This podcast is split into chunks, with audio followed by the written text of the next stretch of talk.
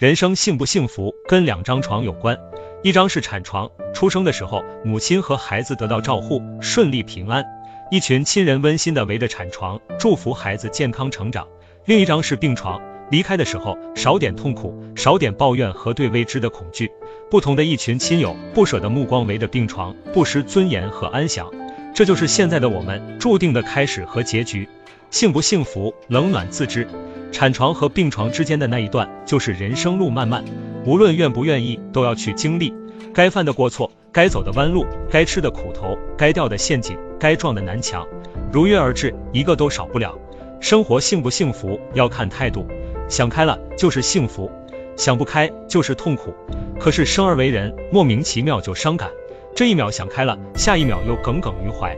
没关系，时间会让我们看淡，经历多了，岁月会让我们坚强。虽然我们没有办法选择产床，只能无可奈何来人间一趟，但是我们可以选择病床。加油吧，为了躺着离开尘世的那一刻，少点遗憾。